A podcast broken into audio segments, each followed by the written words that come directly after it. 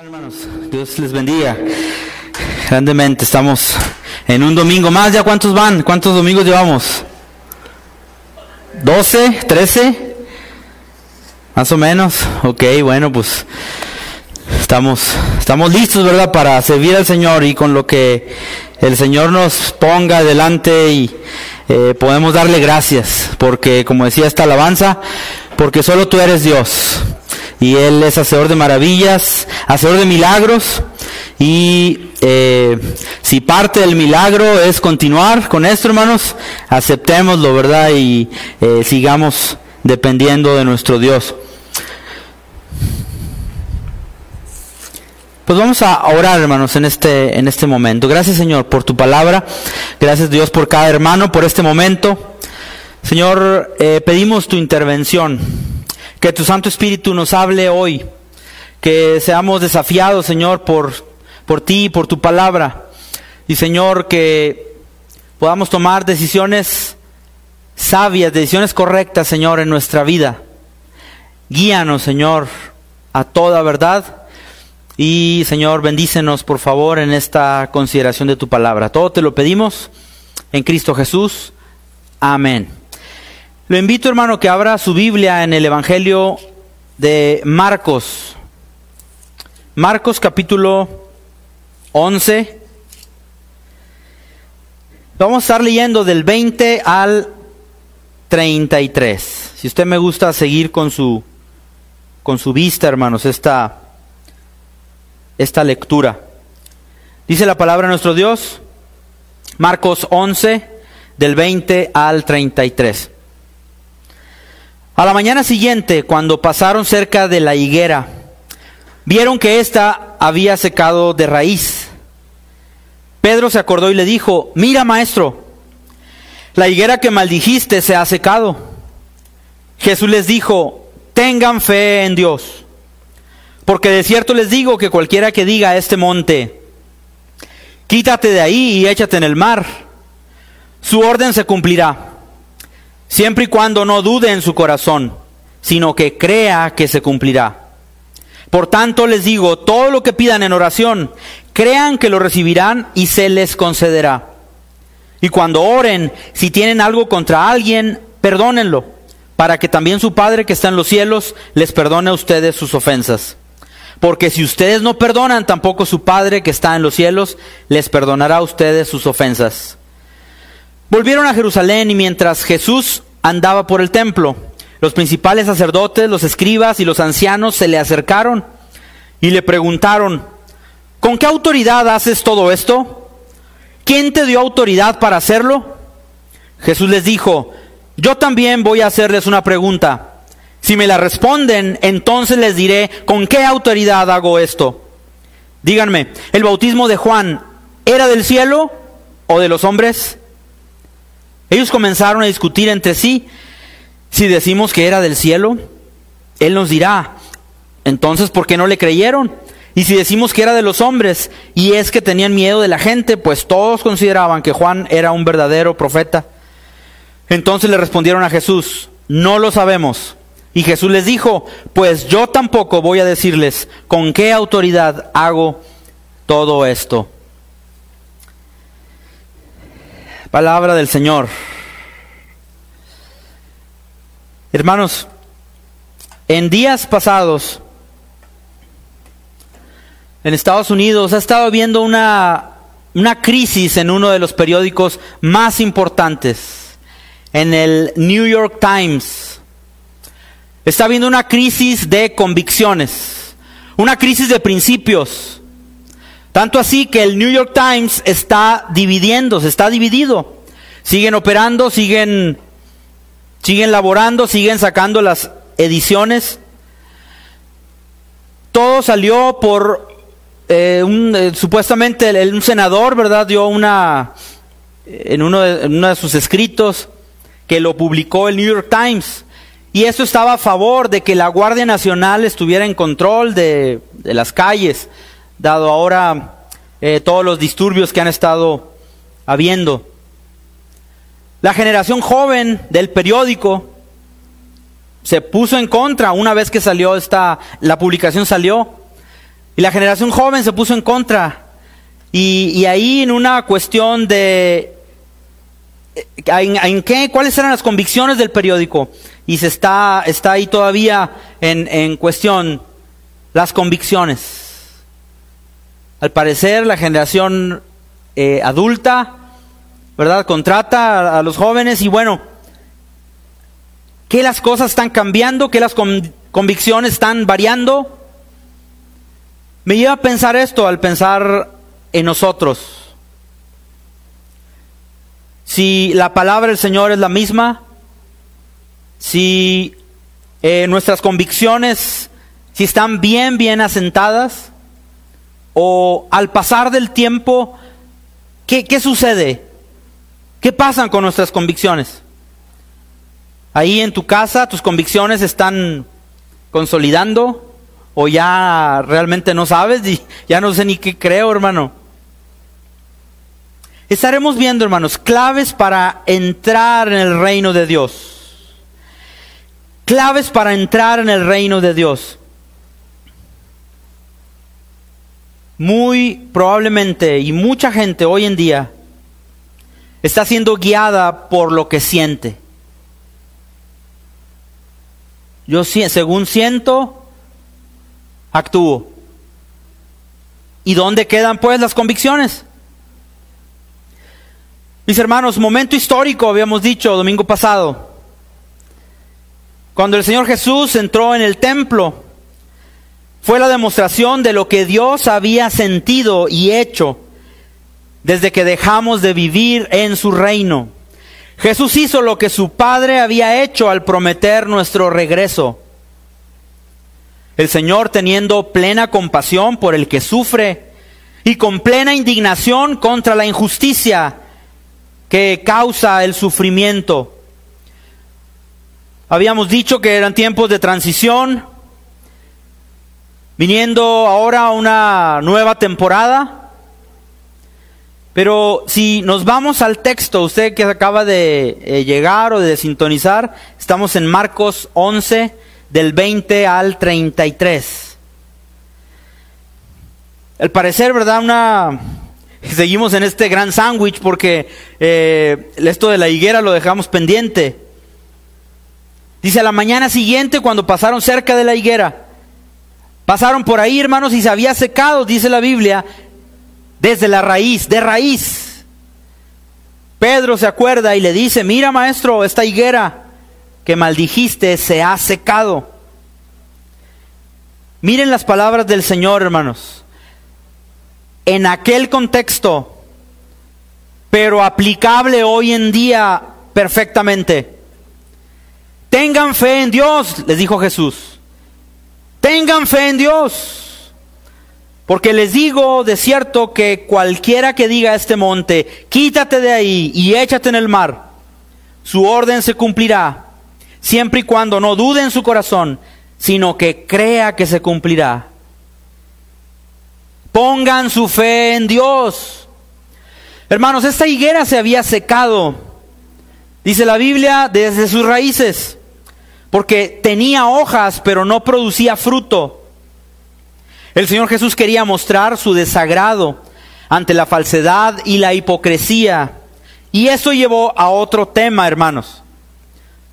No solo el tema de este de la hipocresía, de la falsedad, sino al tema de la fe. El poder de la fe cuando va unido a la oración efectiva. Tened fe en Dios, tengan fe en Dios. Porque una persona de fe y oración podría decir a este monte, quítate de aquí, échate en el mar, y lo será hecho. Amigos, las montañas eran consideradas por los hebreos como símbolos de grandes obstáculos y dificultades. Llegaría el día cuando los discípulos enfrentarían problemas tan grandes como montañas. Obviamente esto no es literal, ¿verdad? Aun cuando hay gente que ah, eh, ora en esos términos, ¿verdad? Y que la montaña se mueva y que cosas así. Eh, sin embargo, todo esto en esta exageración para asimilar los grandes problemas del ser humano. Jesús aquí hace un llamado a la fe. No a una fe en cualquier cosa, sino a una fe en quién, hermanos? En Dios. Y lo dice, ¿verdad? Eh, textualmente. Tengan fe en Dios. Lo cual nos lleva a pensar que el objeto de nuestra fe es bien importante. En ese llamado, no a una fe cualquiera. Esa es la única que puede hacer cosas. Porque realmente quien las hace, hermanos, es Dios, con quien se tiene que tener una relación adecuada. Y aquí va la raíz. Cuando el Señor, ¿verdad?, permite que esto sea seco desde la raíz. Realmente porque no estaba no estaba conectada desde abajo, ahora estaba muerta. Como estaba la religiosidad de aquel tiempo. Como estaban los fariseos. Como estaban todos en un exterior eh, bonito, pero por dentro muerto, desde la raíz, muertos. Y es en este contexto, un contexto también de sufrimiento, un contexto de dolor, de transición, justo lo que estamos viviendo hoy, mis hermanos. Transición, nostalgia, cómo y, es que antes era eh, diferente y ahora lo estamos viviendo de un modo y ahora, ¿y qué vendrá? Tengan fe en Dios. Creyendo en el poder de Dios. Miren cómo dice, su orden se cumplirá siempre y cuando no dude en su corazón, sino que crea que se cumplirá. Creyendo en el poder de Dios.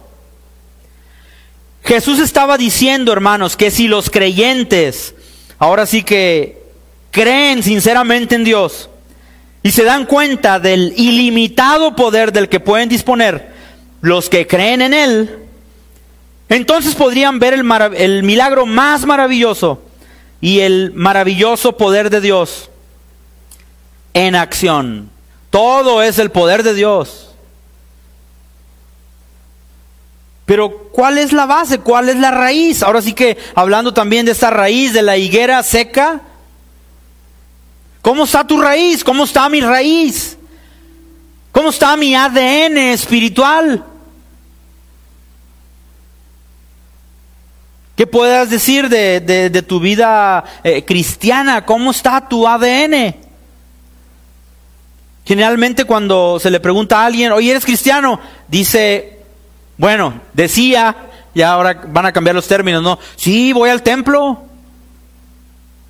Parecía como si ser cristiano era igual a ir al templo. Oye, ¿tus hijos son cristianos? Sí. Van al templo. ¿Cómo está tu raíz? ¿Cómo está nuestro ADN? Y es bueno, era bueno venir al templo, ¿no? A recibir instrucción, a ser edificados, a adorar. Pero hermanos, en esto cuando el Señor nos dice, en esta idea eh, preponderante, principal, tengan fe en Dios, ya las demás ideas son subordinadas. Pidan en oración, pidiendo en oración, en ruego. Aquí Jesús los desafía, hermanos, a orar. ¿Qué tipo de oración? La oración de fe. Este tipo de oración lleva las dificultades a Dios para su solución y promueve un espíritu de espera, un espíritu de esperar en Dios. Jesús no establece límites a las posibilidades de la oración. Usted ore. Quien dará la solución es el Señor. Pero ojo, no nos quedemos en las cuestiones de la superficie, sino necesitamos ir ahí a la raíz. ¿Cómo estamos sustentados? ¿Tenés fe en Dios? Pensar, ¿tienes fe en Dios? ¿O tienes fe en qué cosa? ¿En, qué, en quién tienes fe?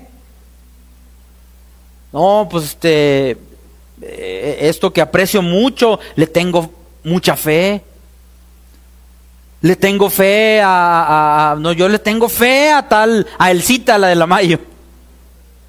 Dicen unos, ¿no? Yo, yo le tengo fe a hombres que, mire, cierto ritual.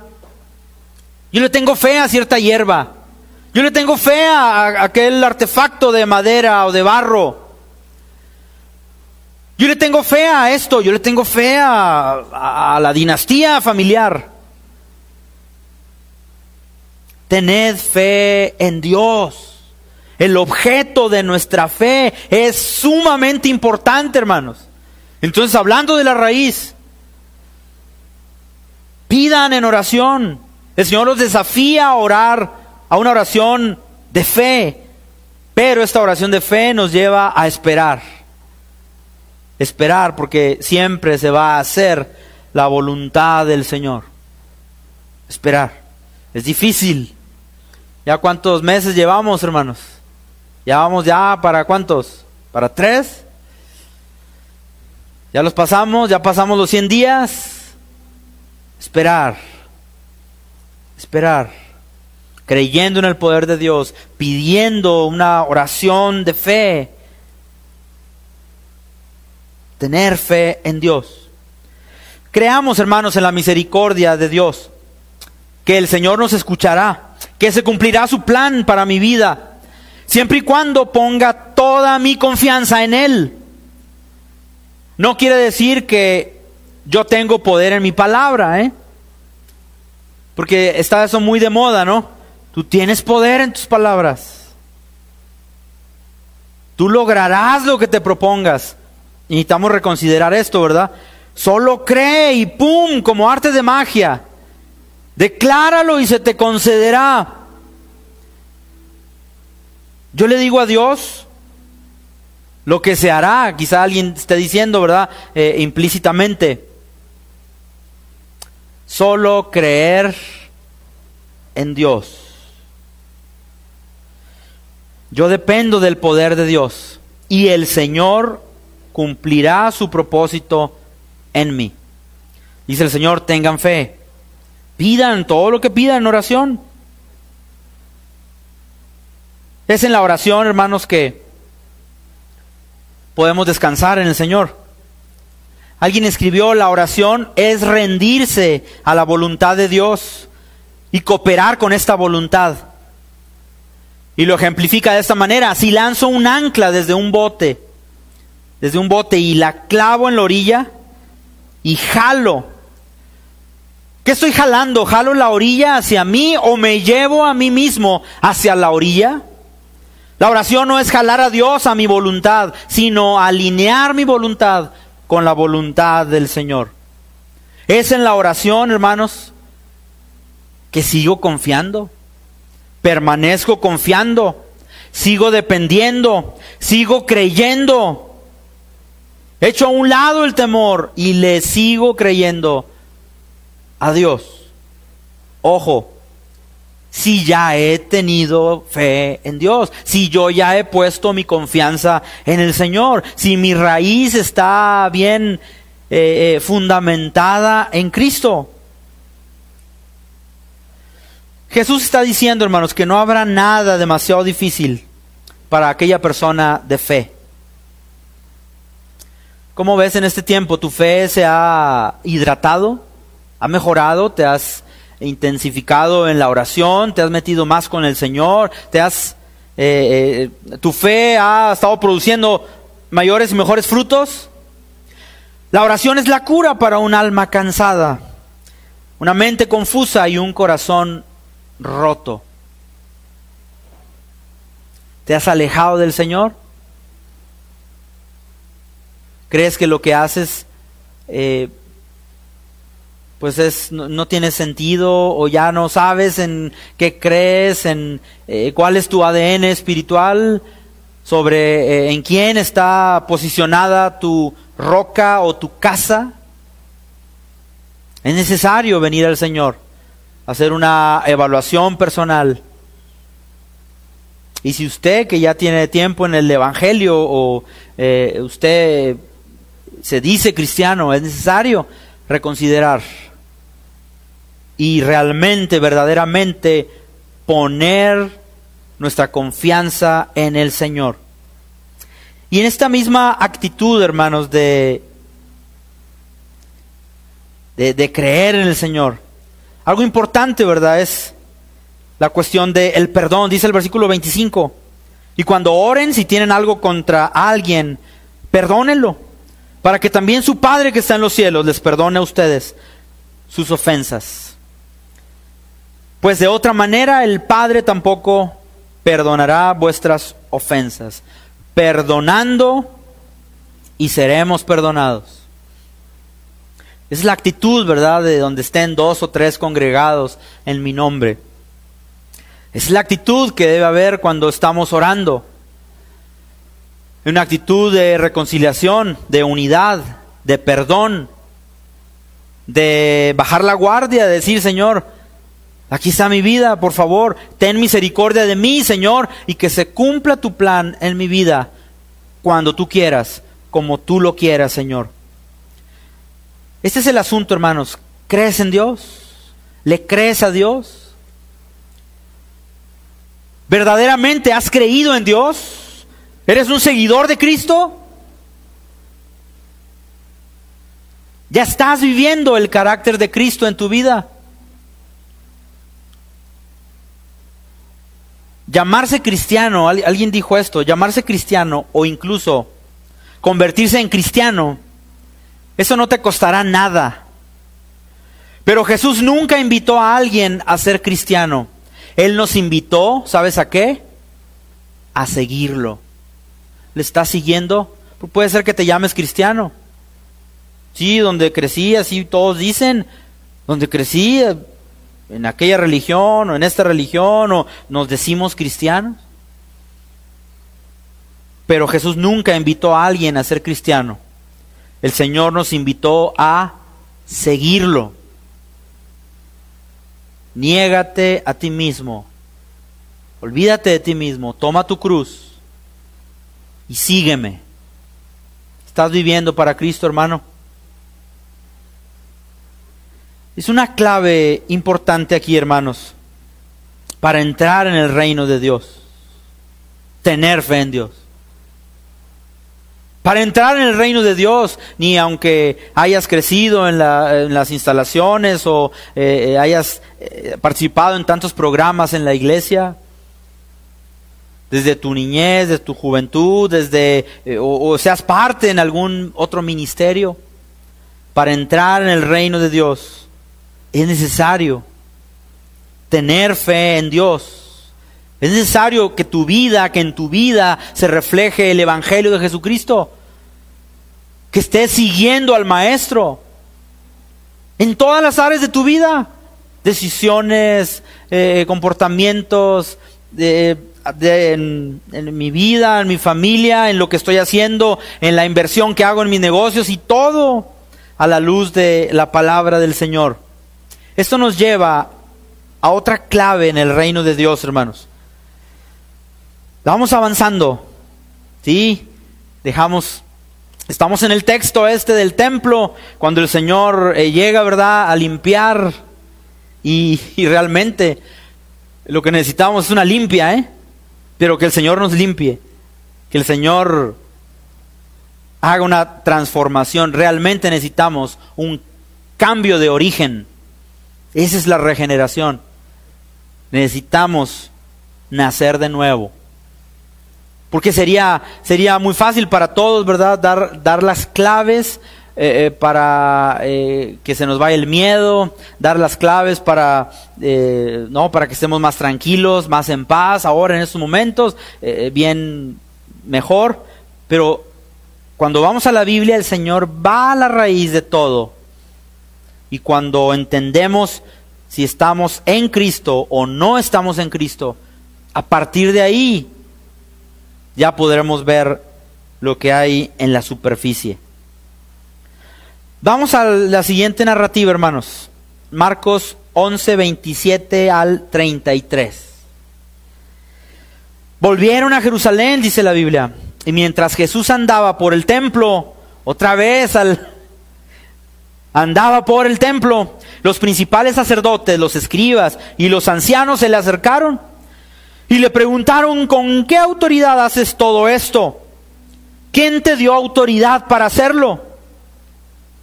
Hermanos, Jesús estaba en el templo enseñando y anunciando. ¿Saben qué, hermanos?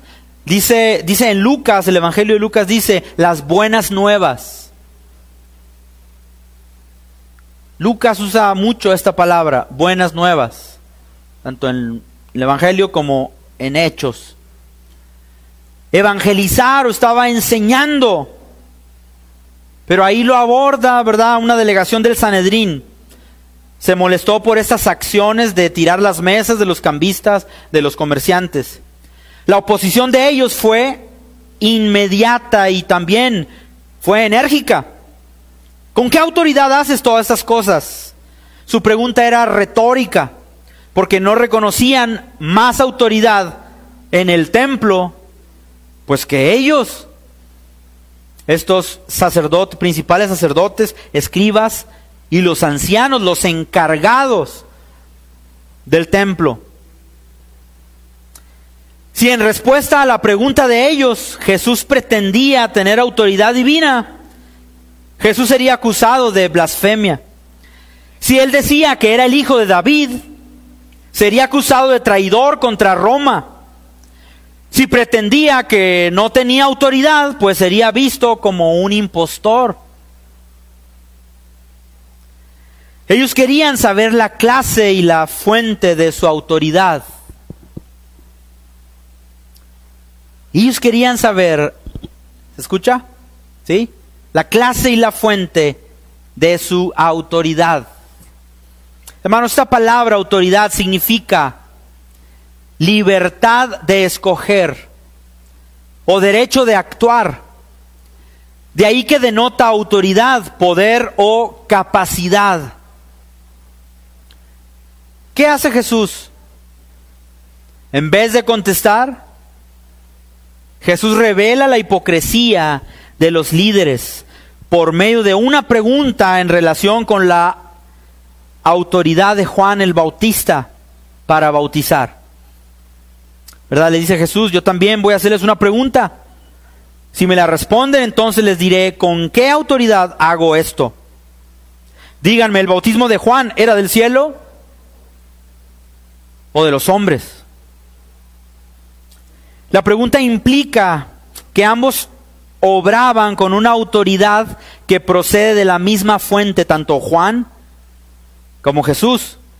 Ellos pensaban que la autoridad de Jesús era de los hombres, pero no se atrevían a decir que la de Juan era humana por temor al pueblo. Si decían que su bautismo era del cielo, en efecto estarían diciendo que la de Jesús también era del cielo pues Juan había reconocido a Jesús como el Mesías. Hermanos, tenían solo tres opciones, aceptar esas opciones, aceptar su autoridad o callarse. Y ellos callaron. Y ahí, ¿verdad? Ellos también puestos en predicamento, A estos sacerdotes, hermanos, les pesaba. ¿Saben qué les pesaba, hermanos? Que Jesús era Dios y es Dios. Aceptaban que era un enviado de Dios, pero no aceptaban que era Dios mismo. Y ahí estaba el meollo del asunto. Ellos podrían aceptar que Dios había enviado a alguien, pero de pensar que Dios había enviado a alguien a pensar que este enviado era Dios mismo, les metía bastante ruido. Qué importante, hermanos, es la autoridad de Cristo. Les dice el Señor, pues yo tampoco voy a decirles ellos dicen, ellos dijeron, no sabemos. Jesús no dijo que no sabía, pues él lo sabe todo. Ah, ustedes no saben, pues yo tampoco voy a decirles con qué autoridad hago todo esto. Amigos y hermanos, Jesucristo es el Hijo de Dios. Y Él tiene toda la autoridad, todo el poder. Entonces cuando yo creo en Él, cuando el Señor viene a mi vida, ¿verdad? Incluso esta fe Él me la, Él me la da para yo decir, sí Señor, yo creo en ti. Entonces yo estoy aceptando su autoridad en mi vida. Una autoridad para gobernarme, una autoridad para controlarme, una autoridad para dirigir mi vida, una autoridad para conducirme, para dejarme guiar por Él.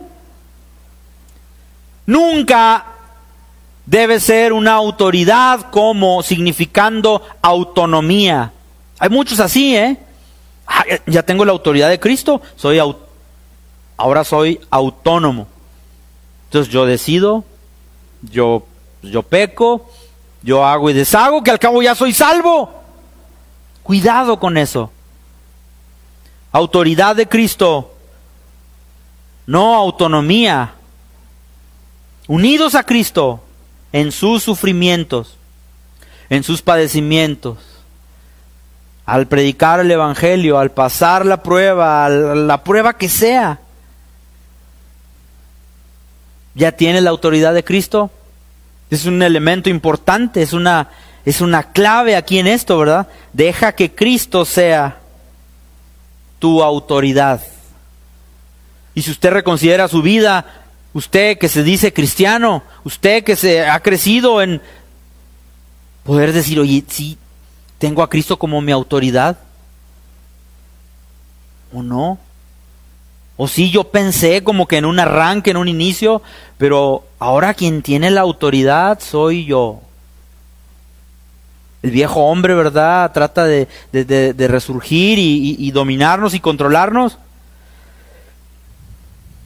Hermanos, su queja, su queja contrastaba completamente con la compasión de Jesús al tomar la necesidad y el sufrimiento de otros como suyo. Este contraste avergonzaba a los religiosos de Israel, porque Jesús estaba haciendo lo que ellos debieron haber hecho, pero no lo hicieron. Vimos el domingo pasado, ¿verdad?, toda la corrupción que había al interior del templo. Dios había designado a los sacerdotes para atender y celebrar el pacto que Dios tenía con su pueblo. Este pacto había sido la primera invitación para que Israel viviera en el reino de Dios, pero los sacerdotes habían abandonado el pacto, haciendo del templo una cueva de ladrones, llena de injusticia. También habían rechazado la predicación de Juan el Bautista. Realmente no tenían derecho de cuestionar la autoridad de Jesús. Cuando éste tomaba la necesidad y sufrimiento para consolarlos. Aquí, hermanos, lo imperativo para Jesús no era hablar de autoridad, sino usarla para dar acceso al reino de Dios. Jesús no tenía necesidad de responder, de hecho no dijo que no, ¿verdad? Yo no voy a responder. Pues las señales que hacía demostraban contundentemente que Él era Dios mismo. Jesús es Dios. Es lo que no asimilaban, es lo que no aceptaban. Nosotros necesitamos ver ahora y creer en, en el Hijo de Dios. Por eso el mensaje a predicar es que Jesucristo vino al mundo a salvar a todos los pecadores. Él vino a salvarte, Él vino a salvarme porque pensó en mí, con mi nombre. Entonces, es importante que yo tenga a mi Dios, no solo tenga fe en Él, pero Él sea y lo ponga en como mi autoridad. Es importante en este día poner nuestra confianza en Dios. Poner tu confianza en Dios. ¿Cómo lo hago? ¿Cómo hago? Bueno, ora creyendo en tu corazón. El mismo texto nos lo dijo, ¿verdad? El, pasaje anterior. Ora creyendo en tu corazón. y depende de la autoridad de Jesucristo, el Hijo de Dios. Entendiendo una autoridad, ¿verdad? Donde acatamos, donde eh, realmente el carácter de Cristo se ve reflejado en mi vida, porque estoy siguiendo a Jesucristo. Nada más, hermanos amigos, y nada menos, Jesucristo, el Hijo de Dios. Entonces todo eso tiene y cobra mayor sentido. Porque, ¿verdad? Ellos hablaban de una autoridad humana. Y ellos le dicen, oye, ¿cómo haces todo esto? ¿Por qué? Porque ellos no lo aceptaban como Dios. Pero el Señor mismo nos dice, pon tus ojos en Cristo. Tengan fe en Dios. Pon tu confianza en el que todo lo puede. Y, bueno, entonces, ¿cómo? Pues si, si soy cristiano, entonces, ¿cómo, cómo seguir la vida? Realmente eh, reenfocándome y poniendo toda mi confianza en Él haciendo un autoanálisis, ¿ya has puesto tu confianza en el Señor? Hermanos, vivir fuera del reino de Dios era la causa de este sufrimiento. Vivir fuera del reino de Dios. Jesús abría la puerta del reino de Dios para que la gente entrara. Jesús anunciaba la manera de vivir. Explicaba puntualmente cómo permanecer en el reino de Dios. Porque lo que decíamos, ¿verdad? Es que ya entré al reino de Dios. Bueno, ¿cómo estás permaneciendo en el reino de Dios? ¿Cómo te estás conduciendo? La compasión de Jesús, el amor de Jesús, un amor eterno. Dice la Biblia que nos amó hasta el fin. ¿Cómo Jesús no habría de llorar al ver a Jerusalén cuando no se dio cuenta de este momento en que Dios vino a visitarle? ¿Cómo se habrá sentido el Señor? ¿Cómo le haremos sentir cuando nuestra vida no lo incluimos? Si decimos que ya pertenezco a Cristo y que ya estoy en el reino de Dios, el Señor llora por ti y por mí. Nos busca, nos llama e insistirá hasta que nos rindamos a Él por completo. Como aquel canto, ¿verdad? No hagamos más llorar a Dios. ¿Estaremos haciendo llorar a Dios? Amigos, ¿cuál es el mensaje del coronavirus?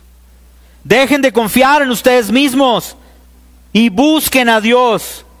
Ustedes ni siquiera pueden evitar la muerte, pero Dios puede resucitar a los muertos. ¿Sí es? Y como hombres y raza caída, como seres humanos, tenemos un gran problema y un gran dilema. Y es el pecado del ser humano. Estamos perdidos sin Dios, condenados, perdidos, apartados, destituidos, dice la Biblia, por cuanto todos pecaron y están destituidos de la gloria de Dios. El resultado, el pago por este pecado es la muerte, separación delante del Señor. Mas la dádiva de Dios es vida eterna en Cristo Jesús nuestro Señor, dice la Biblia, hermanos. Es necesario que vengamos a Cristo. Es necesario que le busques. Es necesario reconciliarnos con Dios. Y Jesucristo es el único medio de salvación. Precisamente aquel que rechazaron en nuestra historia. Aquel que le dijeron, ¿y tú qué autoridad tienes? tiempo después, días después de esta historia que hemos visto hoy, el Señor moriría por ti y por mí. Jesucristo murió por nuestros pecados. Jesucristo murió por ti y por mí. Él es el único y suficiente medio para que el ser humano pueda tener una relación con Dios. Él es el camino. Jesús es la verdad. Jesús es la vida. Y nadie puede ir a Dios, al Padre, si no es a través de Cristo Jesús. Nada más. No hay otro camino. No hay otro medio. No hay otra manera. Así como el Señor lo dijo en este pasaje, tengan fe en Dios. Es lo que necesitamos tener ahora. Creer en Cristo Jesús como el Señor y Salvador, no solo del mundo, sino de mi vida, de mí. Porque he andado perdido, porque he andado desbalagado, porque todos nosotros, dice la Biblia, nos descarriamos, nos hemos descarriado como ovejas. Cada uno de nosotros, cada quien se apartó por su camino. Pero Dios cargó en Jesús los pecados, el pecado de todos nosotros.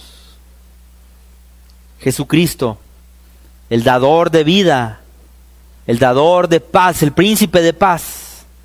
Dice la Biblia, hermanos, porque de tal manera amó Dios al mundo, que ha dado a su Hijo unigénito para que todo aquel que en Él cree no se pierda, sino que tenga una vida eterna. El Señor vino a darnos una vida nueva, una vida plena.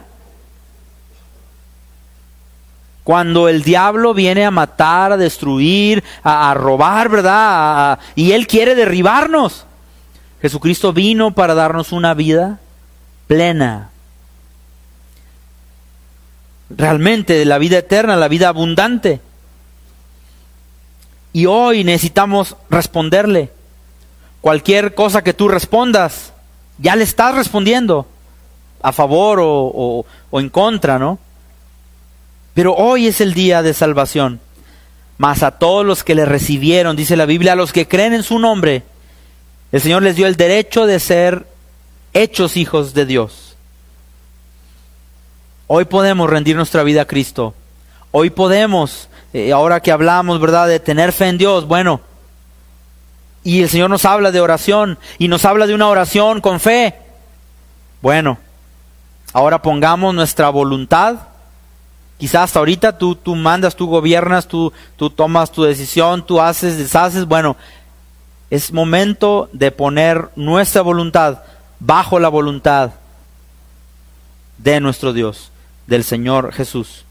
Hoy puedes tú abrir tu corazón a Cristo y recibirle, recibir a Cristo creyendo en su nombre y que Él es suficiente para cubrir tus faltas, tu pecado ante el Señor.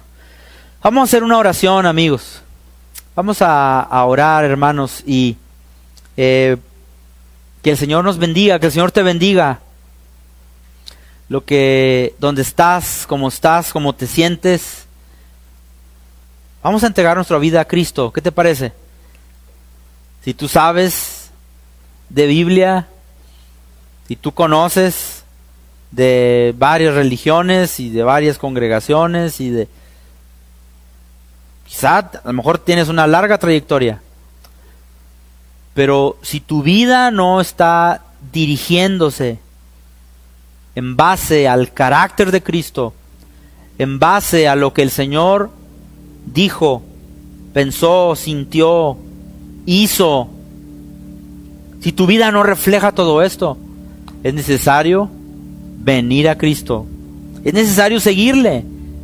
Como decíamos, ¿verdad? El Señor no vino a llamar para, órale, a juntar cristianos, sino seguidores de Jesús. Vamos a tomar la decisión. ¿Qué le parece? ¿Usted ha sido conmovido por el Señor, confrontado, tocado por Él? Hagamos una oración. En señal y arrepintámonos, hermanos, amigos. Señor Jesús, me arrepiento de todos mis pecados, del orgullo, de la autosuficiencia, de hacer las cosas a mi manera, de la soberbia, de la inmoralidad.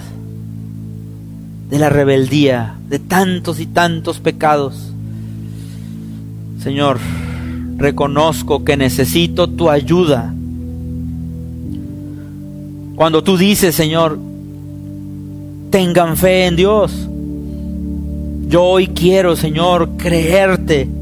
Yo hoy quiero hacer un compromiso contigo, Señor, por favor, y que tú me hagas nacer de nuevo, dándome un nuevo nacimiento, un nuevo origen. Porque solamente esto viene de ti, Señor. Por más que yo intente y busque la religión correcta, yo hoy te necesito, Señor, y pido tu perdón. Perdóname. Me arrepiento de todos mis pecados.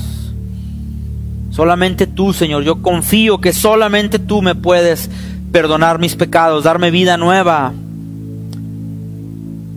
Ven a mi vida, Señor. Contrólame, dirígeme. Yo hoy quiero ser tu seguidor y quiero que esto, Señor, sea verdadero, sea real no de labios para afuera, de corazón. Haz el milagro en mi vida, Señor. Por favor, en mi vida y en la de mi familia. Y cada uno acercándose al Señor. Gracias, Señor, por darme esta vida eterna. Esta vida nueva. En Cristo Jesús. Amén. Amén, hermano. Si tú has hecho esta, esta decisión por Cristo, esta entrega al Señor, eh, estaremos orando por ti y, pidiendo al Señor que siga haciendo maravillas en tu vida, en este nuevo, en este nuevo caminar con Cristo. Ahora para las personas o los hermanos que ya han creído en el Señor Jesús, que ya has puesto tu confianza en Dios, ¿eres discípulo de Cristo? ¿Sí? ¿Eres su seguidor? Esto va para todos, para muchachos, nosotros que están allá, los que están aquí, los eh, de utilería, todos, pastores, diáconos, siervos, ujieres, hermanos de ministerios, hermano de ministerio que ha estado en pausa. ¿Estás viviendo de acuerdo al Evangelio de Jesucristo? Es tiempo para afianzarnos en esta fe, en la fe en Dios y vivir para agradar al Señor. Recuerda este pasaje, hermano, con Cristo estoy juntamente crucificado y ya no vivo yo, mas Cristo vive en mí. Y lo que ahora vivo en la carne, lo vivo en la fe del Hijo de Dios, el cual me amó y se entregó a sí mismo por mí. Soy salvo por lo que Cristo hizo. Así es. Soy salvo por lo que Cristo hizo en la cruz del Calvario. Fue sepultado, al tercer día resucitó. Soy salvo por lo que Cristo dijo, vivió, sintió, pensó. La vida de Cristo, hermanos. Su muerte, su sepultura, su resurrección 33 años de perfección puestos en mí, puestos en ti. Tremendo. 33 años de perfección.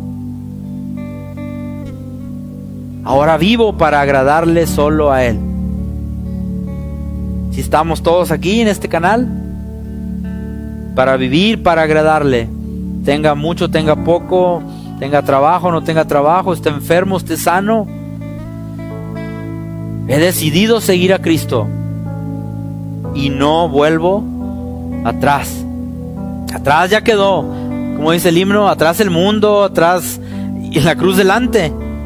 Aunque he creído en el sacrificio de Cristo, vivo crucificado con Cristo todos los días de mi vida. Cuando Cristo me salva o me salvó, sucedieron estas cosas. Legalmente soy inocente delante de Dios. Dios me ve ahora como alguien que nunca ha pecado. Dios me ve como la persona que ha cumplido toda la ley porque Cristo la cumplió. Por primera vez Dios me ve como su hijo. Y hermanos y amigos, tú que ya has entregado tu vida a Cristo, tú que ya le has dicho, sí Señor, yo te seguiré, el Señor nos llama sus hijos, ¿sí? Caminemos el camino del Señor y sigamos fieles a nuestro Señor. Gracias hermanos, Dios les bendiga. Adelante.